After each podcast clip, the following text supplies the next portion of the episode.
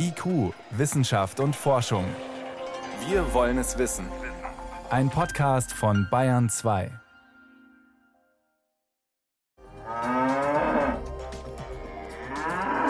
Wenn sie in der Nähe lebt während der Kindheit, dann ist man später gesünder, heißt es. Forscher entwickeln jetzt eine Pille gegen Allergien. Und was die mit Kühen zu tun hat, das fragen wir gleich. Außerdem geht es um die Farben des Wassers. Durchsichtig, ja. Im Meer blau, ja. Aber lebenswichtig ist auch das grüne Wasser. Und auch dazu haben wir gleich mehr. Und wir haben noch mehr Tiere in der Sendung. Die stehen allerdings nicht im Stall, sondern sie leben wild. Und die haben während der weltweiten Lockdowns angeblich die Städte erobert.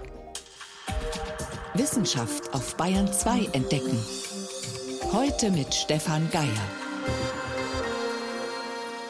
Kojoten in San Francisco, Ziegen vor dem Pub in Wales und durchs australische Adelaide hüpfen die Kängurus. Die Videos sind überraschend und lustig und teils sind sie zu viralem Ruhm gekommen in den sozialen Medien und haben uns so während den weltweiten Lockdowns dieses Bild gezeichnet, die Menschen müssen drinbleiben und die Tiere haben endlich freie Bahn. Aber stimmt es wirklich? Also erobern wilde Tiere die Städte und sich damit ihren Raum zurück, wenn die Menschen mal eine Zeit lang nicht da sind? Das haben sich auch Forschende gefragt und weltweite Daten zum Verhalten von Wildtieren ausgewertet. Jenny von Sperber mit Einzelheiten. Für Wildtierforscher war die weltweite Pandemie mit ihren Lockdowns wie ein riesiges Experiment. Was passiert, wenn sich die Menschen zurückziehen, wenn sie ihre Aktivitäten einschränken, den Verkehr auf ein Minimum zurückfahren? Wie reagieren die anderen Bewohner der Erde darauf? Matthias Loretto von der Technischen Universität München und sein Team haben dazu möglichst viele Daten weltweit gesammelt. Und das ist gar nicht so leicht zunächst gewesen, diese Daten zu bekommen, denn in vielen Ländern hieß Lockdown auch Lockdown für die Wissenschaftler. Das heißt, viele Biologen und Biologinnen durften zu dieser Zeit gar nicht rausgehen und Daten nehmen. Zum Glück werden aber schon seit vielen Jahren einige Wildtiere mit kleinen Sendern ausgestattet. Vögel, Wale oder Raubkatzen. Und diese Biologger haben natürlich auch während der Pandemie aufgezeichnet, was die Tiere im Lockdown so gemacht haben. Erste Erkenntnisse gibt es schon. Eine Studie zu Pumas in Nordamerika, Pumas, die GPS-Halsbänder hatten und die sind dann plötzlich verstärkt im Stadtgebiet aufgetreten. Und das ist etwas, was sie natürlich normalerweise nicht machen, weil sie dann schnell einmal von vielleicht einem Auto erwischt werden oder auch am Stadtrand vielleicht gejagt werden. Aber in dieser Zeit des Lockdowns sind sie verstärkt in die Städte gekommen. Pumas merken offenbar schnell, wenn es für sie nicht mehr so gefährlich ist, und sie durchstreifen neue Gebiete. Tatsächlich ist die Zahl der überfahrenen Wildtiere im Lockdown extrem zurückgegangen. Auch die Vögel in Nordamerika haben sich anders verhalten. 80 Prozent der für eine große Studie beobachteten Vögel haben während des Lockdowns ihre Zeit vermehrt in Städten und in der Nähe von Straßen und Flughäfen verbracht. Ein Grund dafür war sicher auch die Ruhe. Forscher aus San Francisco konnten während des Lockdowns einen Verkehrslärm messen, der dem Geräuschpegel der 50er Jahre entsprach. Die Dachsammer, ein Singvogel, hat deshalb sogar ihren Gesang dem Lockdown angepasst. Und zwar ist es so, dass die eigentlich in dem nichtstädtischen Bereich eine gewisse Art des Singens haben. Das heißt, es werden bestimmte Strophen, die sozusagen für Singen sehr anstrengend sind, relativ häufig wiederholt. Das macht die Männchen auch attraktiver für die Weibchen. Und in der Stadt unter normalen Bedingungen müssen sie ohnehin schon lauter singen, sonst werden sie nicht gehört. Und dieses zusätzliche laute Singen verbraucht so viel Energie, dass die dann diese Strophen sozusagen nicht so häufig wiederholen können. Und jetzt während des Lockdowns, wo es plötzlich ruhig war, haben die städtischen Vögel plötzlich so gesungen wie die am Land. Die Lieder der lärmgeplagten Dachsammern wurden wieder länger. Auch im Meer hatte die Ruhe des Lockdowns Folgen. So konnten zum Beispiel Wale und Haie wieder in Gegenden schwimmen, die sie vorher wegen des Lärms durch Schiffe oder Bohrungen gemieden hatten. Es gab aber auch Tiere, die Probleme bekamen. Ratten zum Beispiel und Tauben, die es gewöhnt sind, in der Stadt Futter zu finden. Heruntergefallene Brotkrumen oder andere Reste. Diese Tiere mussten jetzt mehr Zeit für die Futtersuche aufbringen, sich neue Futterquellen erschließen und haben sich deshalb vermehrt aus den Zentren herausbewegt. Bei einer Krähenart in Australien dann hat man gefunden, dass die plötzlich viel häufiger am Strand aufgetreten sind. Also normalerweise sind die mehr in der Stadt und während dem ersten Lockdown waren die dann plötzlich verstärkt am Meeresstrand und haben dort nach Nahrung gesucht.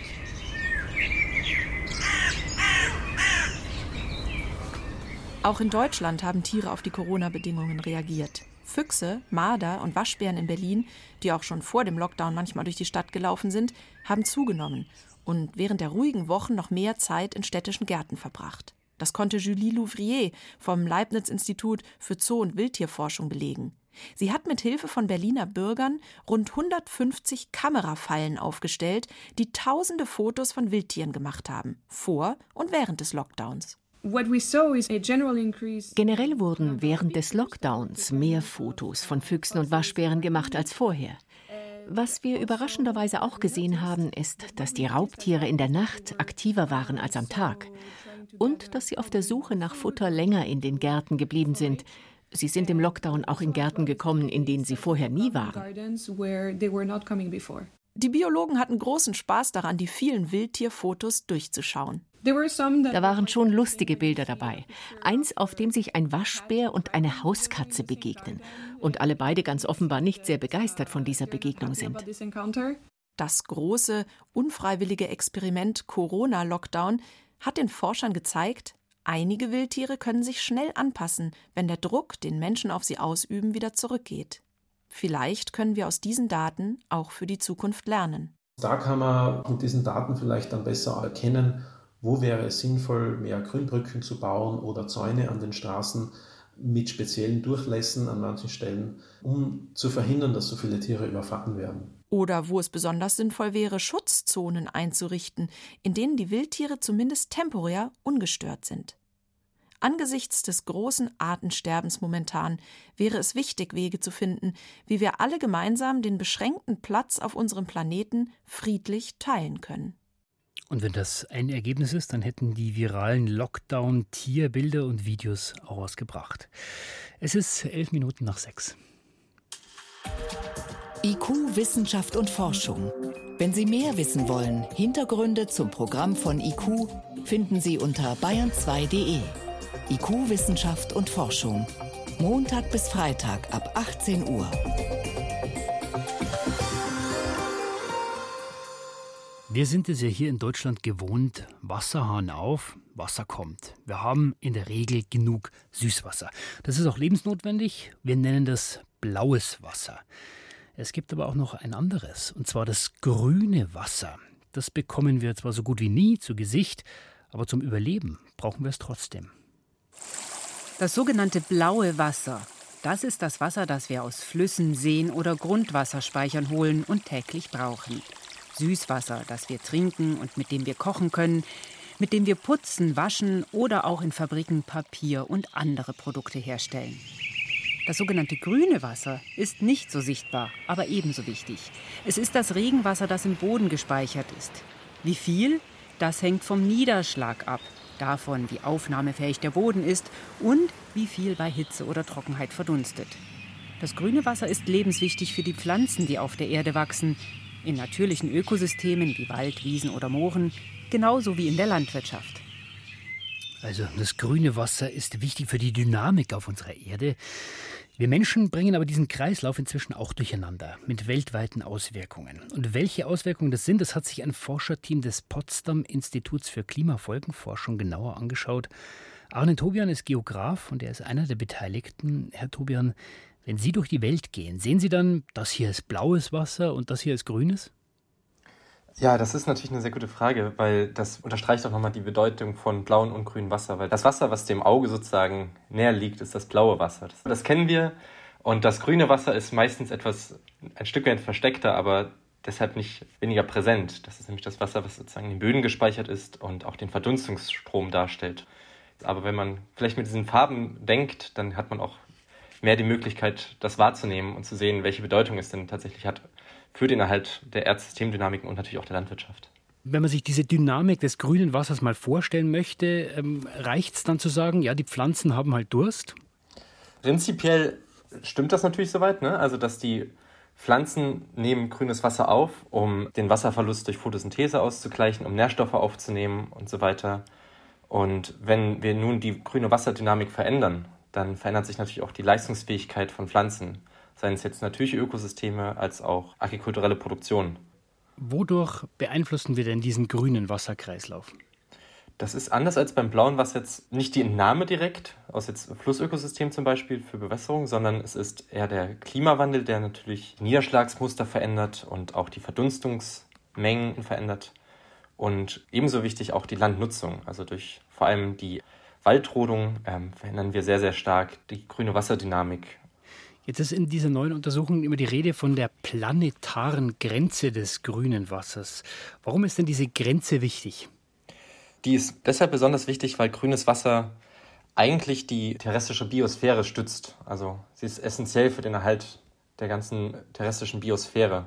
Das ist sozusagen einfach die komplette Vegetation und entsprechend auch dann die Fauna auf unserer Erde. Die wird von grünem Wasser genährt und deshalb ist es von extremer hoher Bedeutung, weil die Aufnahmefähigkeit von Pflanzen, Kunststoff aus der Atmosphäre rauszuziehen und zu speichern, wird klar über das grüne Wasser gesteuert. Und nicht nur das, sondern auch die Verdunstung von, von Wasser, die auch zum Abkühlen der Erde beiträgt, ist auch über grünes Wasser gesteuert. Und wenn jetzt diese planetare Grenze überschritten wird, oder vielleicht ist sie ja auch schon überschritten, kann man sich das vorstellen wie eine Wippe? Also Im natürlichen Zustand ist die ausgeglichen, auf jeder Seite ist genauso viel Gewicht und irgendwann kippt es und dann kippt es gleich ganz runter? Und man darf die planetaren Grenzen nicht direkt mit Kipppunkten gleichsetzen, sondern die planetaren Grenzen sind eher so als Schwellen zu betrachten, nach deren Überschreiten die Wahrscheinlichkeit von großen Risiken für das Erdsystem stark erhöht wird. Das sind jetzt alles sehr große Maßstäbe, wenn wir von der planetaren Grenze sprechen. Was hat das zu tun mit, wenn wir eine Dürre in Bayern oder in Deutschland haben?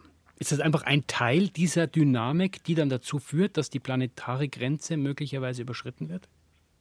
Also was, wenn wir eine Dürre in, in, Deutschland, Bayern, Mitteleuropa oder auch an einem anderen Punkt der Erde haben, heißt das natürlich, dass wir sozusagen weniger grünes Wasser über einen gewissen Zeitraum in dieser Region haben, als es normalerweise der Fall wäre. Und damit sehen wir schon eine Auswirkung von grünem Wasserveränderungen und somit auch der planetaren Grenze für grünes Wasser. Wissen wir denn schon genug? Also haben wir genug Daten, um zu sagen, diese Grenze ist schon überschritten und wie Sie sagen, die Wahrscheinlichkeit, dass wir so einen Kipppunkt erreichen, steigt dann schon? Genau das ist der Gegenstand dieser Studie gewesen, dass wir einerseits aufgezeigt haben, dass grünes Wasser essentiell ist und andererseits uns auch überlegt haben, ähm, wie können wir das sozusagen abbilden und wie können wir das untersuchen. Und dort sehen wir, dass ähm, über den historischen Verlauf sich die Muster verstärken. Also wir sehen, dass die trockenen Monate trockener werden und die feuchten Monate feuchter werden. Also die Anomalien nehmen zu. Das heißt, was müssen wir tun oder was müssten wir tun, um diese Dynamik wieder einzuregeln, also ins Lot zu bringen? Einerseits natürlich spielt der Klimawandel hier eine ganz große Rolle. Durch den Klimawandel verändert sich der Wasserhaushalt extrem und somit auch das grüne Wasser. Das heißt, wenn wir den Klimawandel bekämpfen, schlagen wir da auch eine, sozusagen eine weitere Klappe mit dem Grünwasser, indem wir dort die, das grüne Wasser schützen. Und andererseits auch die Landnutzung. Also das Ausbreiten von agrikulturellen Flächen und vor allem den Flächen, die halt auch aktuell unter Wald stehen, wirkt sich sehr stark negativ auf das grüne Wasser aus. Und die aktuell schon unter Landnutzung stehenden Flächen könnte man auch noch anders managen. Es gäbe zum Beispiel Möglichkeiten durch Mulchen oder weniger Pflügen Fruchtfolgen etc. hier das grüne Wasser besser zu schützen. Haben wir auch natürlich positive Nebeneffekte für die Biodiversität zum Beispiel, das große Artensterben. Also das grüne Wasser ich nenne es mal das Trinkwasser für die Pflanzen, ist möglicherweise an einem Wendepunkt angelangt. Äh, wenn die Pflanzen zu lange Durst haben, dann ist das natürlich auch nicht gut für uns. Aber es gibt äh, Wege, das Ganze zu bekämpfen, langfristig, aber auch im Kleinen. Vielen Dank. Das waren Informationen und Einschätzungen von Arne Tobian. Er forscht am Potsdam Institut für Klimafolgenforschung. Ich danke Ihnen fürs Gespräch. Vielen lieben Dank. Bayern 2. Wissenschaft schnell erzählt.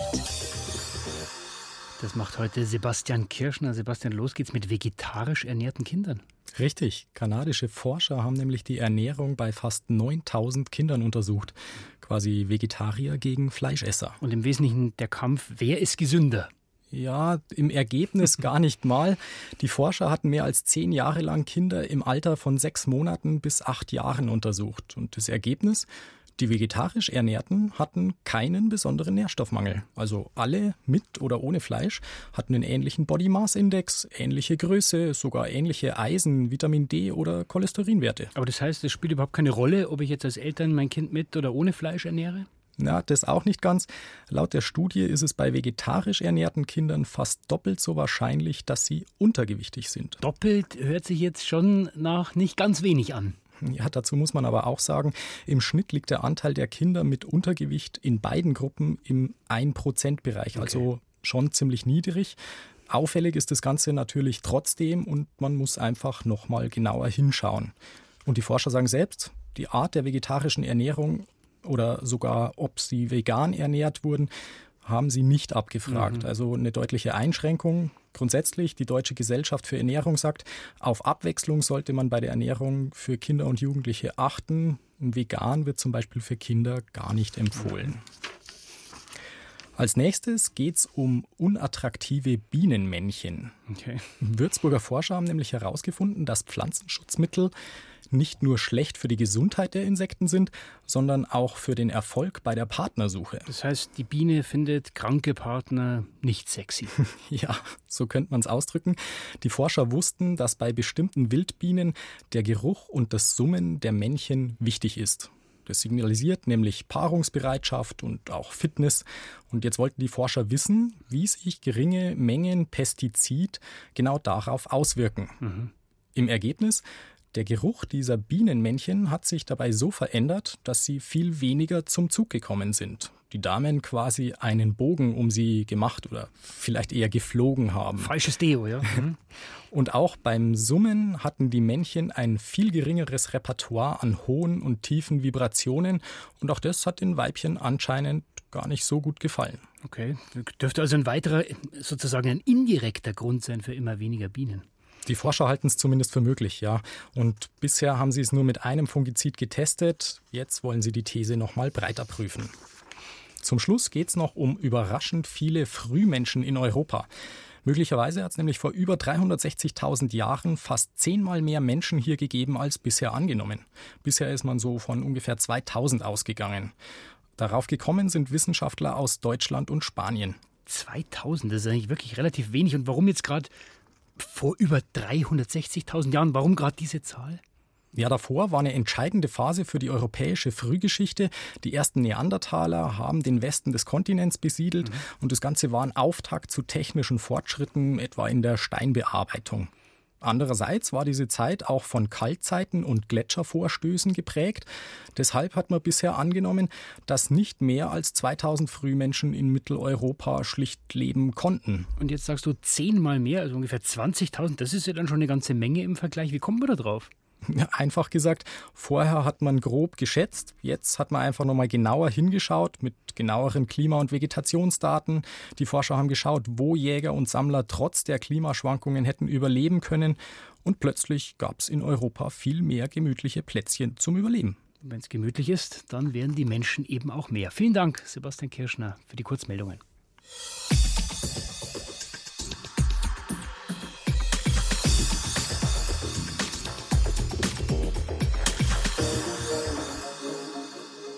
Wer nicht betroffen ist, der kann nur schwer ermessen, wie unangenehm und wie einschränkend Allergien werden können, Heuschnupfen zum Beispiel. Auf der Suche nach Mitteln im Kampf gegen Allergien suchen Forschende ja an den unterschiedlichsten Stellen. Vor allem Bauernhöfe und Kuhställe scheinen ein vielversprechender Ort zu sein. Denn jetzt äh, sind sie einen Schritt weiter. Sie haben mit dieser Idee, was können wir vom Kuhstall lernen, eine Pille entwickelt. Und die soll angeblich Menschen mit Heuschnupfen helfen. Ingeborg Hein hat recherchiert, ob diese Pille hält, was sie verspricht. Bauernhofeffekt. Dieser Begriff macht in der Allergieforschung seit ein paar Jahren die Runde. Anfangs hieß es, dass generell das Leben im dörflichen Umfeld mit seiner typischen Bakterienkultur besser schützt als das Leben in der Stadt. Inzwischen aber grenzt sich das Schlagwort ein auf Bauernhöfe mit Kühen. Ein Hof mit Schafen, Pferden oder Getreideanbau schützt also nicht. Entscheidend ist offenbar ein bestimmtes Eiweiß, das Beta-Lactoglobulin, das in der unverarbeiteten Rohmilch vorkommt, aber auch in der Stallluft. Pionierarbeit hat hier vor allem die Forschergruppe um Professor Erika Jensen-Jarolim geleistet. Sie arbeitet am Institut für Pathophysiologie und Allergieforschung der Universität Wien. Inzwischen hat sie eine zweite Theorie. Danach soll ein Nährstoffmangel in den Immunzellen für die typischen Heuschnupfensymptome verantwortlich sein, und auch da soll das Beta-Globulin helfen. Wir haben dazu letztes Jahr eine Studie veröffentlicht. Da haben wir bei Allergikern untersucht, etwa 50, 60 Allergiker waren das, wie denn die Immunzellen im Vergleich mit gesunden ausschauen. Und da haben wir tatsächlich in den Immunzellen diesen Eisenmangel im Besonderen festgestellt. Es ist so, dass die Immunzellen da quasi erschöpft sind. Und das kann man auch feststellen in molekularen Studien.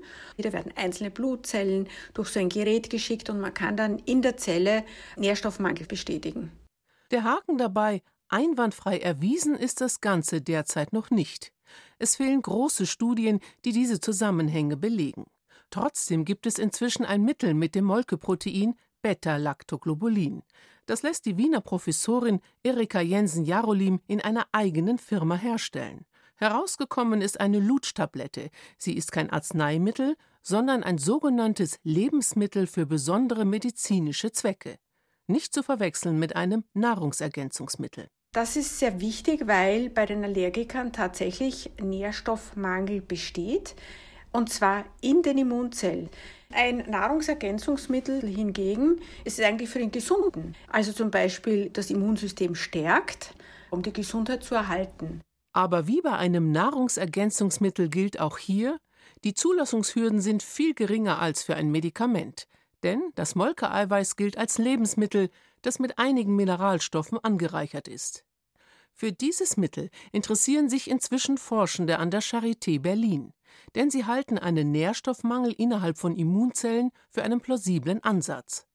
Unter der Leitung des Allergologen Professor Karl Christian Bergmann wurde die Lutschtablette Immunobon an Patienten mit Heuschnupfen getestet. In Berlin haben wir eben eine sogenannte Expositionskammer. Und dann prüft man, welche Symptome und wie stark treten diese Symptome auf, wenn sie mit einer bestimmten Menge an Gräserpollen inhaliert werden, über zwei Stunden lang. Und dann nimmt man eben diese Immunobomb und dann kommen sie nach einigen Wochen wieder oder nach Monaten. Und dann wird geprüft, was hat sich verändert? Hat sich etwas verändert und wenn ja, was? Und das ist gemacht worden.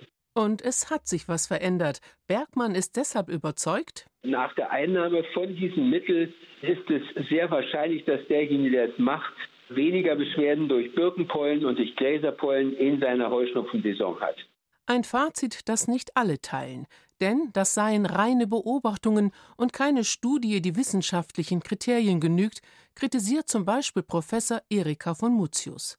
Sie leitet die Asthma- und Allergieambulanz der Universität München und forscht hier gleichzeitig am Helmholtz-Zentrum. In den klinischen Studien, die man heutzutage macht, vergleicht man das Präparat in der Regel mit einer Vergleichssubstanz und zwar verblindet. Weder der Arzt noch der teilnehmende Proband oder Patient wissen, welche Substanz man bekommt, weil man weiß, dass wenn man schon die Erwartung hat, dass das helfen wird, es dann auch helfen wird. Der sogenannte Placebo-Effekt. Deshalb ist es Ihrer Meinung nach noch zu früh, bereits ein Mittel auf den Markt zu bringen denn es gibt noch etliche offene Fragen. Wir haben keine klinischen Daten, die uns eindeutig sagen, ob es bei diesem Präparat Nebenwirkungen gibt, ob die Dosis richtig ist, ob die Art und Weise der Gabe häufig genug ist oder zu häufig ist und überhaupt, ob es eine Wirksamkeit hat.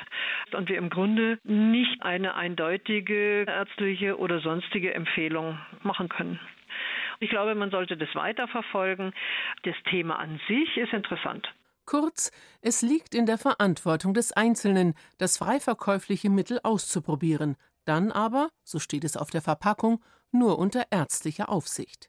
Fakt ist, was tatsächlich in unseren Immunzellen bei einer Allergie abläuft, ist noch gar nicht hundertprozentig geklärt. Aber allein schon mit weniger Symptomen durch die Pollensaison zu kommen, würde vielen Betroffenen das Leben erleichtern. Aber trotzdem noch viele Unsicherheiten bei der Pille gegen Heuschnupfen. Ingeborg Hein war auf der Suche nach Antworten. Und soweit war es das vom IQ-Team für heute. Am Mikrofon war Stefan Geier.